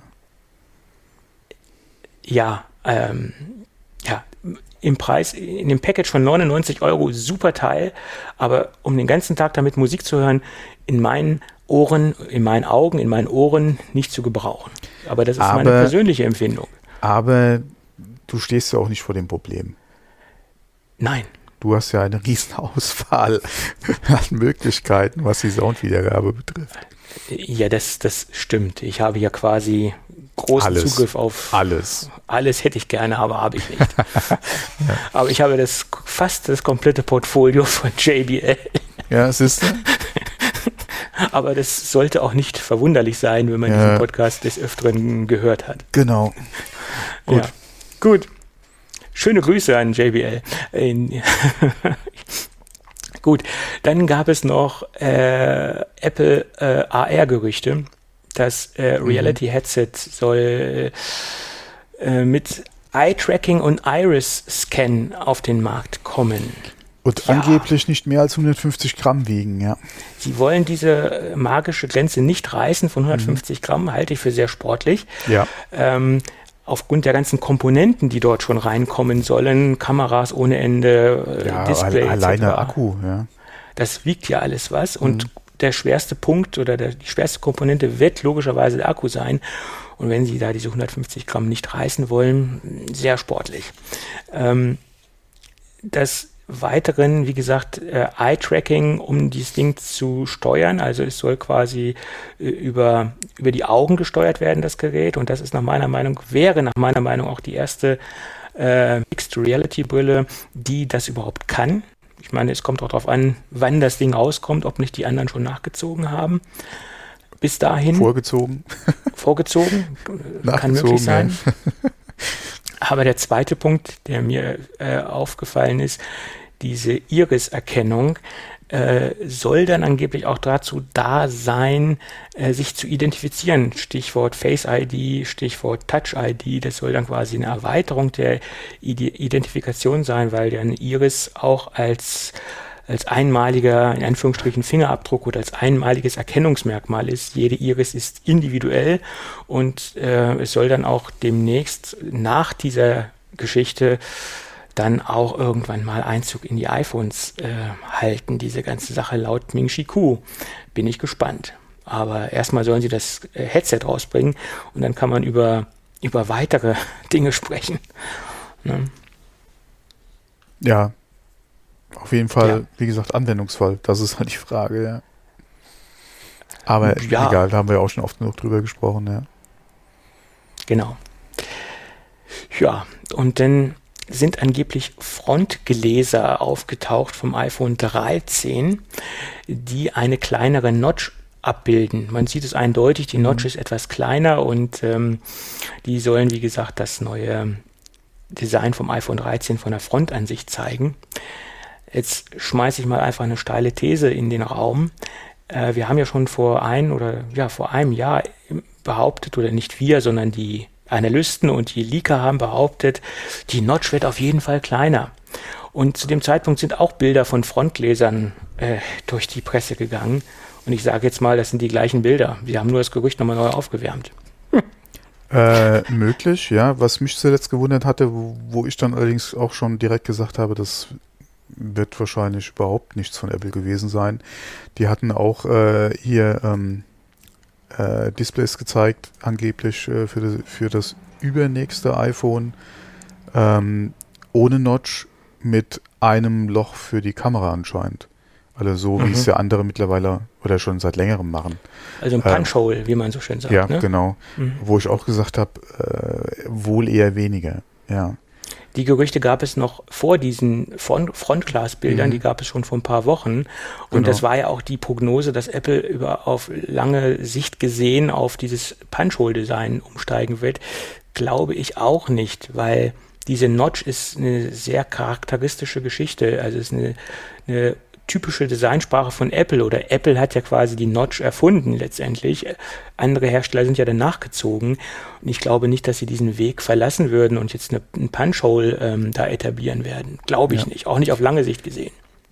Mm, ja, es ist halt die Frage, wie sich die Technik weiterentwickelt. Wenn man mal den Gerüchten mm, nochmal Glauben schenkt, was gerade den unter den Finger, äh, wie nennt er sich nochmal, der, der äh, Touch-ID unter dem Display, ähm, mhm. Glauben weiß, schenken mhm. soll und die Technik jetzt wirklich kommen sollte in, in einem nächsten iPhone.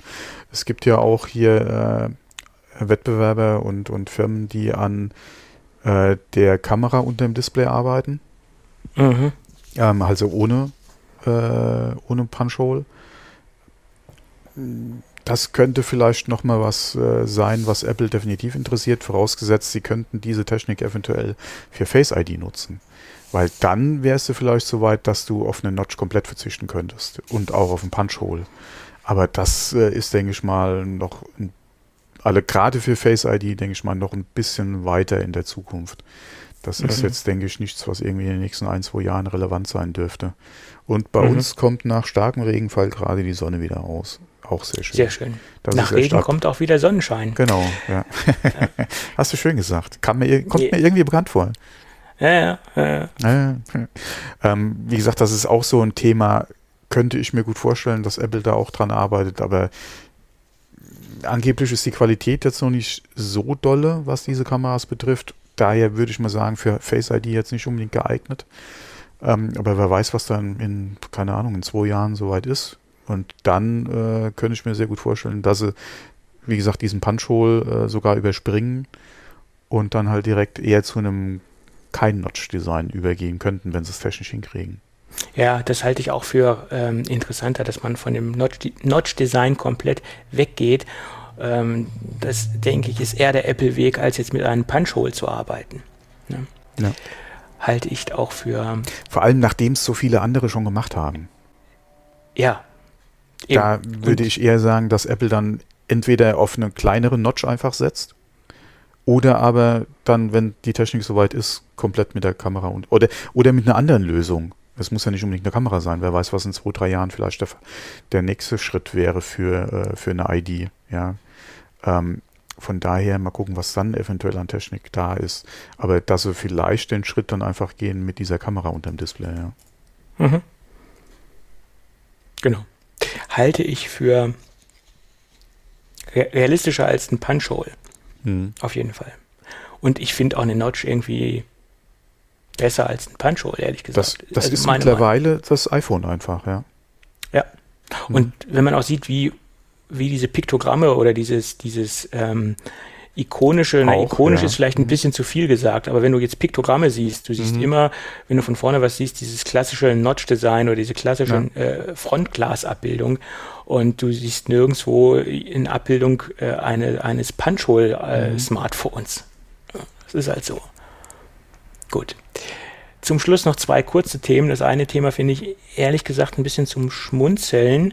Der Herr Pat Gelsinger von Intel hat sich ein wenig angeboten und möchte jetzt Auftragsfertiger von Ach, Intel, äh, ja. äh, von, äh, von, von Apple Intel, werden. ja, ja, genau. Mhm. Intel hat sich angeboten, ja, Sie sehen sich jetzt eher in, der, in dem Bereich der Auftragsfertigung oder das soll ein zusätzlicher Bereich Mhm. werden zu der normalen konventionellen Produktion von äh, Prozessoren.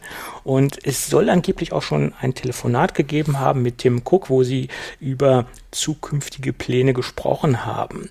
Ähm, ja, äh, Apple kann sicherlich äh, aufgrund der Risikoverteilung noch einen weiteren Partner Genau. Mhm. gebrauchen, Ja. der zusätzlich noch zu TSMC und ähm, anderen Herstellern, ich glaube nur im, im Moment ist es exklusiv TSMC, die diese Mhm. äh, Silicons bauen. Äh, ja, natürlich könnten sie nur einen gebrauchen, aber ich glaube nicht, dass das Intel im Moment sein könnte, weil sie haben ja Probleme in der, in der kleineren Ja. Nanometerfertigung. Ähm, Das ist genau die Frage. Könnten Sie im ARM-Bereich so überhaupt schnell?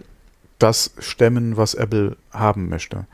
genau. Äh, wenn Sie natürlich daran unter, mit Hochdruck arbeiten und äh, sich Apple als einen oder den Kunden holen könnten, wäre das natürlich schon äh, für beide Seiten eigentlich äh, eine, eine sehr gute Lösung, wie du es schon angesprochen hast. Du hast nochmal einen zweiten Lieferanten, der ähm, äh, vor allem quasi vor der Haustür eventuell die Chips produzieren kann. Du hättest da entsprechend auch nochmal äh, ja, ein bisschen was, was du halt im Bezug auf Marketing einfach auch entsprechend nochmal nutzen kannst. Ähm, du hättest die Absicherung und Intel würde sich natürlich in dem Bereich direkt mit einem der Kunden, den man überhaupt haben kann, mit ins Boot holen. Ähm, ich will jetzt nicht sagen, ich bezweifle, dass es Intel richten kann. Nur der Zeitplan. Das ist die Frage. Ja, und das ist ja das große Problem von Intel. Sie haben Zeitprobleme. Das hatten sie in der Vergangenheit schon, Mhm. dass sie Prozessoren nicht so schnell liefern konnten, wie Apple es gerne hätte. Ähm, Ja, der, alleine auch ihre Pläne, die sie hatten für die Fertigung, gerade auch was, was einfach die Reduzierung äh, der Nanometer betrifft, ja. Genau, das ist Äh, das Problem. da, das ist ja eigentlich mit das Ding. Können sie das zeitlich, wie es Apple gerne hätte, stemmen? Mhm. Ähm, und wie zuverlässig äh, wäre die Produktion, sprich äh, der Ausstoß? Das Genau. sind eigentlich so die Dinge. Oder plant Apple da langfristig, dass sie sagen, hier in den nächsten fünf Jahren oder so. Und das ist, denke ich mal, ein Zeitrahmen, der eventuell in dem Bereich machbar wäre. Sie müssen halt viel investieren in dem Bereich. Ähm, aber wenn sie das machen wollen und sich da in Zukunft auch in dem Bereich einfach sehen, ähm, warum nicht? Ja, vielleicht fangen sie auch mit äh, irgendeinem anderen vorher noch an und holen sich da ein bisschen Erfahrung in dem Bereich einfach rein. Gerne, ja. Weil Klar. von heute auf morgen wechseln sowieso nicht, ja. Aber Nein, ist halt die nein, nein, Frage, klar. wie sieht der Zeitplan von, von Apple aus? Und Apple kann dementsprechend ja auch klare Vorgaben geben. Und Ja, wenn klar. das nicht erfüllt wird, dann müssen sie ja, Ja, quasi gar definitiv. nicht erst, gar nicht erst Geschäfte, äh, Geschäftsbeziehungen eingehen, jedenfalls nicht, was die Auftragsfertigung angeht. Und ähm, ja, es ist ja auch keine, kein genauer Zeitplan bekannt. Es ist ja nur bekannt, Mhm. dass dementsprechend ein Gespräch stattgefunden hat. Und was dabei rauskam, das weiß bisher keiner. Und es kann ja auch sein, ja, pff, Gespräch hat stattgefunden, ja. Das Ja, kann ich- vieles bedeuten. Ich denke mal auch mit dem, mit dem äh, Weggang äh, der, oder mit dem Wechsel der Intel-Architektur zu, A, zu ARM hat Apple da keine, äh, wie, wie sagt man, Brücken verbrannt, abgebrannt, abgeschlagen, ja, ja, ich keine weiß, Ahnung. meinst. Mhm. Ähm, sondern äh, die sind da auf jeden Fall auch einer einer zukünftigen Zusammenarbeit, denke ich mal, nicht abgeneigt. Aber man muss ja alleine mal gucken mit dem ganzen äh, Prozessgedöns, was sie mit Samsung hatten und was sie da nach wie vor noch einkaufen. Und Samsung produziert die OLED-Displays für die iPhone 12-Geräte zum Ja, Beispiel. Also Zum Beispiel. von ja. daher. Äh, also das ist, denke ich mal, jetzt kein Hinderungsgrund. Es ist halt wirklich Nein. die Frage, äh, kriegt Intel dann einfach hin? Wie sehen die Konditionen aus? Ähm, ja, und dass da jetzt schon Gespräche stattfinden, weil wie gesagt, das ist eh nichts, was von heute auf morgen passiert. Nein, nein, nein. Dass sie da jetzt äh, Vorabgespräche führen, gerade über den Zeitraum, wie sich das Intel vielleicht vorstellt, bis wann sie soweit sein wollen, ähm, ist für Apple natürlich auch interessant in Bezug auf TSMC, beziehungsweise andere, die sie ja noch ins Boot holen wollen oder wo sie Ausschreibungen vielleicht machen. Äh, von daher durchaus möglich, dass, wie gesagt, da Gespräche jetzt schon stattgefunden haben, äh, wo man sich da jetzt äh, einfach mal, und wenn es auch äh, einen groben Zeitplan ist, da mal verständigt hat und auch wie eine Zukunft, äh, wie eine Zusammenarbeit in Zukunft überhaupt aussehen kann. Ja. Genau, genau. Ja, also Apple ist da auch nicht nachtragend. Also sie arbeiten generell Thema Samsung und die haben, du hast es vorhin so ein schönes Sprichwort benutzt und ich ergänze das jetzt nochmal, sie haben das Tischtuch nicht zerschnitten, um jetzt mal ja, bei so, den genau. Sprichwör mhm. Sprichwörtern zu sein. Äh, also Apple, denke ich, ist da der Letzte, der da in, in, dieser Hinsicht nachtragend ist und ich denke, beide Parteien hätten davon äh, Vorteile. Mhm. Ich würde sagen, Intel hätte da wahrscheinlich größere Vorteile als Apple, ähm, aber das kann man auch ähm, so ein bisschen aus, meine, aus meiner Fanboy-Sicht bewerten, diese Aussage. Gut. Schauen wir mal. Spannend ist es auf jeden Fall. Ja, ja. Gut. Und jetzt ein letztes Thema zum Schluss, weil da haben sich auch neue Ereignisse zugetragen, die du auch noch gar nicht weißt, aber die uns auch betreffen. es gibt, kommt nämlich, äh, oder Opel hat angekündigt, gehen wir zum Thema Elektromobilität über, ein Thema, was bei uns eigentlich sehr stark zu kurz kommt. Äh, Sie wollen den Manta aufleben lassen. Hast du die Pressemitteilung durchgelesen? Nein, ich habe die Pressemitteilung nicht durchgelesen. Ich hatte nur gesehen, was du halt hier mal so mit als Thema aufgenommen hast. Genau. Gibt es denn mehr Infos dazu? Ich habe ein paar, sagen wir mal so, ich habe mit dem Pressesprecher ein sogenanntes Hintergrundgespräch geführt, weil ich festgestellt habe, dass ich den Pressesprecher kenne aus vergangener Zeit sozusagen. Man sieht sich immer zweimal im Leben. Das sowieso. Die Frage für mich wäre eigentlich, von dem ganzen Blabla mal abgesehen, gibt es denn schon irgendwelche Bilder, Designstudien oder irgendwas? Nein, also mein er Weil hat ich, mir, ich denke nur an den Scirocco, ja. Wir haben ein 45-minütiges Hintergrundgespräch geführt, um das jetzt mal mhm. transparent, soweit ich das transparent abbilden darf, weil ich darf leider nicht ja, alles erzählen. Ja, okay, okay, Es gab okay. ein, ein, es war sehr vertraulich, das Gespräch, aber er, sicherlich hat er auch nur das erzählt, was er verantworten kann. Dieses Fahrzeug wird sich am Manta A orientieren mhm. von der Designsprache, mhm. weil der Manta A das ist jetzt meine persönliche Meinung, war auch der schönere Manta, der Manta B, bekannt aus Funk und Fernsehen, äh, sage ich jetzt mal, war jetzt äh, nicht so schön. Äh, aber das ist auch eine persönliche äh, Empfindung. Und das wird eine, eine Hommage an den Manta A werden, der neue Elektromanta. Und mehr konnte er mir jetzt auch nicht sagen oder mehr durfte ich, darf ich auch offiziell nicht sagen. Sie Als, bauen äh, aber auf Serienfahrzeug oder? Es wird ein Serienfahrzeug werden. Ah, Sie okay. bauen auf vorhandene Infrastrukturen auf. Ähm, das heißt, Sie haben ja den Mokka E am Start und der wird ja auch weiterentwickelt, was die Elektroplattform angeht oder die Elektromobilitätsgeschichte wird auch weiterentwickelt und das wird der Grundbaustein sein für den Manta GSE. Ähm, so wird er dann heißen und der wird dann eine exakte Roadmap steht auch noch nicht fest, äh, aber er wird auf jeden Fall kommen. Ja, und wir sind zur Produktpräsentation dann auch eingeladen. Wir Das, dürfen uns das, das, wird, dann auch das wird dann auch wieder ein Fünfsitzer oder ähm, das, äh, weiß man? er sprach vom Manta A Coupé. Ja, okay. Mhm. Den gab es ja nur als Zweitürer, den Manta. Ja, klar, aber es war ja ein Zwei Fünfsitzer, Sitze weil ich glaube, war der B und die anderen Derivate da nicht sogar Viersitzer? Der hatte hinten Sitze, aber ob man es als Sitze bezeichnen kann, weiß ich jetzt nicht, keine okay. Ahnung. Ja, ist, ja, ist auch schon so lange her. Ja. Ja, also Zweitürer, klassische Coupé-Form. Ähm, und es, es ist stark angelehnt. Es wird ein Retro-Design oder es spiegeln sich einige Elemente Mhm. aus dem ähm, aus dem Manta A wieder in dem modernen Design. Also es machen ja viele Hersteller. Äh, wenn man sich die äh, Mercedes-Fahrzeuge anschaut oder einige Mercedes anschaut, dann sieht man ja auch Anleihen aus der Vergangenheit äh, in den neuen Modellen.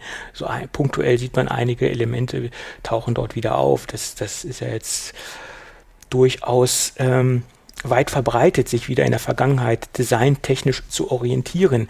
Ich glaube, Renault plant ähnliches im Elektrofahrzeugbereich mit dem Renault 5. Ich glaube, den wollen sie jetzt auch wieder aufleben lassen oder das oder Design oder Designsprache wollen sie jetzt wieder etwas aufleben lassen.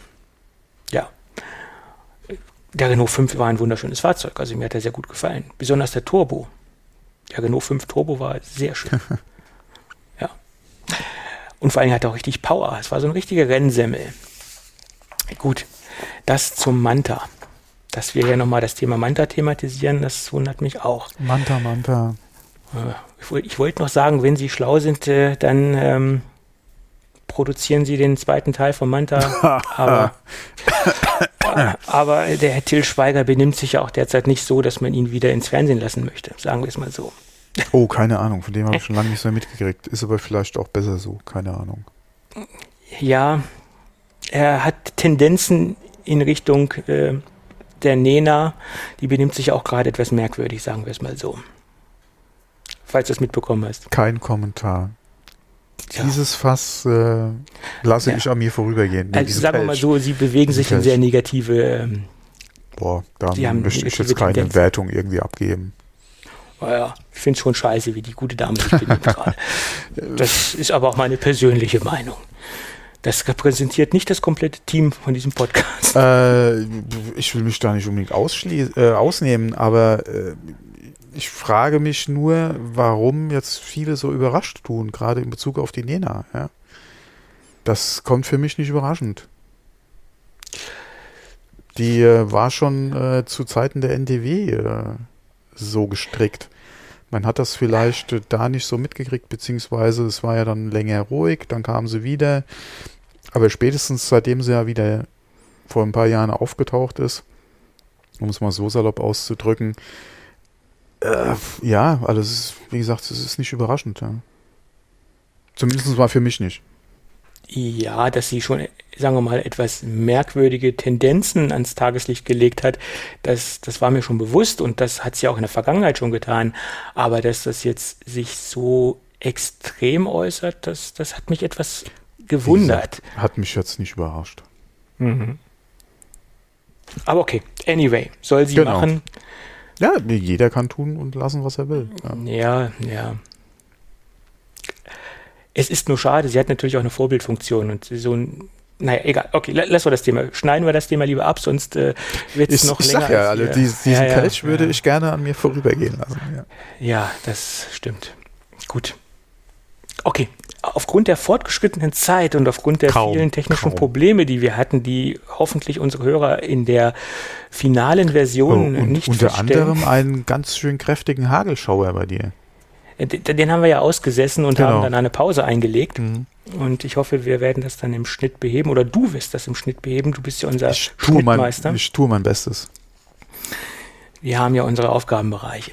Ähm, gut, dann würde ich sagen, hören wir uns vielleicht nächste Woche wieder. Ich weiß nicht, ob du. Äh, dann wahrscheinlich auch wieder ein bisschen entspannter, weil morgen zieht der letzte hier aus der letzte Jahr aus. Es hört sich, der letzte, äh, ja, ja. Ja, ja, wir, wir, hatten ja äh, Welpen und äh, jetzt ja. sind ja hier quasi, ja, jetzt sind mittlerweile neun Wochen vorbei und morgen zieht der letzte aus.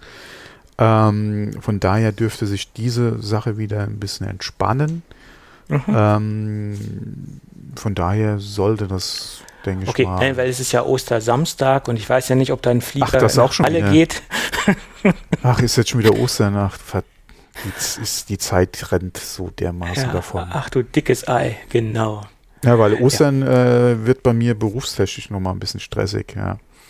Also du musst dann Ostersamstag arbeiten, oder wie? Ich muss Nein. die Ostereier verstecken für die, für die Kollegen. Nein, ah, ein Scherz. Geht schlecht übers Homeoffice. Äh, nee, alleine ja. und dann machst du das bei denen zu Hause im Garten und äh, dann sind die ja, ganz überrascht. Dann, Nein. Das kann man ja machen. Nee, nee, also das werde ich jetzt nicht machen, aber das machen. wird nochmal nochmal äh, anstrengend, Ostern, ja. Gut, gut. Okay, dann würde ich sagen, hören wir uns eventuell dann Ostersamstag wieder. Eventuell. früher, später, je nachdem. Ich denke muss mal nicht gucken, wie der- Ostersonntag, also von daher. Ich muss gucken, wie der WLAN-Empfang äh, auf, auf Mallorca ist, weil mein Flieger geht ja noch und deswegen. Wenn du das machen möchtest, ich wäre nur vorsichtig mit den Quarantänebestimmungen hinterher, ja.